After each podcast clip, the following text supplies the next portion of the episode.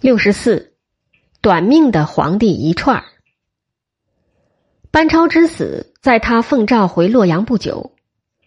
他回洛阳，在公元一百零二年，即汉和帝永元十四年。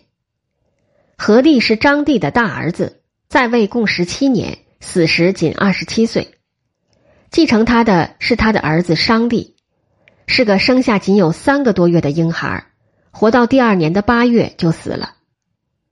和帝的太太邓皇后便把侄儿安帝迎来即位。这安帝是张帝第三个儿子所生，年纪也不过才十三岁。安帝做了十九年皇帝，在死的时候也仅有三十二岁而已。他死的时候只留下一个儿子晋阴王刘保，因为这刘保不是皇后严氏所生，所以严氏和他的哥哥严显反而接来一个二房的侄儿。北乡侯刘义立为皇帝，在历史上称为少帝。这少帝年龄有多大？不去管他，在位只有十个月不足。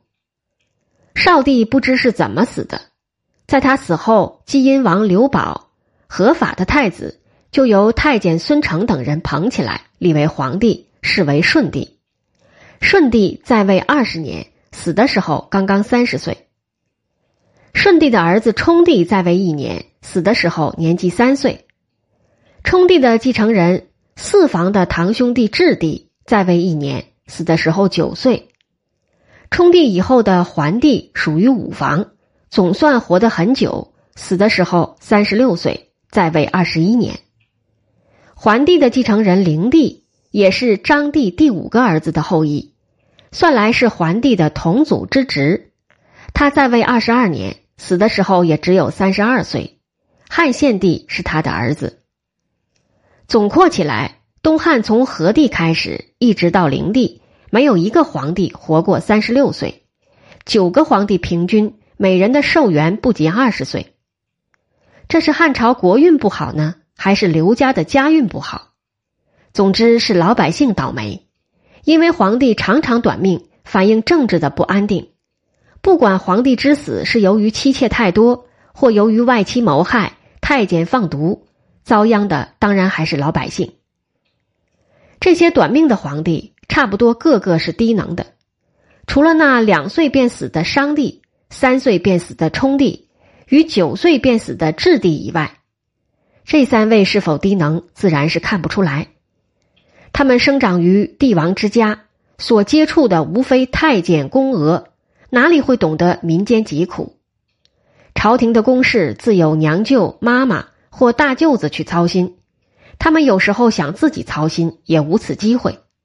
即使倚仗了几个忠心太监，把娘舅和大舅子打倒，政权拿回自己手上，也是由于缺乏知识而一筹莫展。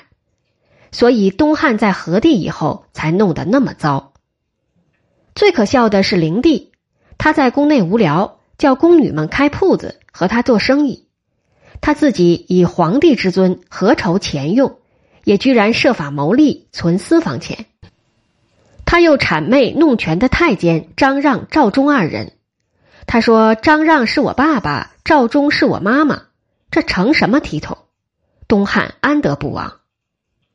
在他以前的桓帝，为了酬庸五个宦官扑灭外戚梁氏的功劳，把五人通通封侯。宦官封侯实在是一件怪事。桓帝以前的顺帝，也是为了宦官孙承保驾有功，打倒了外戚严氏，而感激孙承，把孙承捧得很高。顺帝以前的安帝，先为邓太后及后兄邓志的傀儡，后为严皇后及后兄严显的傀儡，抚养一人，更无足责。和帝虽则较好，不过也是先受制于娘舅窦宪，其后。又对于驻诸窦县的宦官郑重言听计从，终于封郑重为角乡侯。所以创宦官封侯之力的，并非桓帝，而是何帝。我们不能因为班超是何帝时候的人，便猜想何帝或许是个英主。其实何帝对于班超前后只补充了两千名兵士不足，也可见其糊涂了。从何帝起。东汉后半叶一百多年的景况如此而已。九个短命皇帝，和安、顺、桓、灵及不值一提的商、少、冲、智，也是如此而已。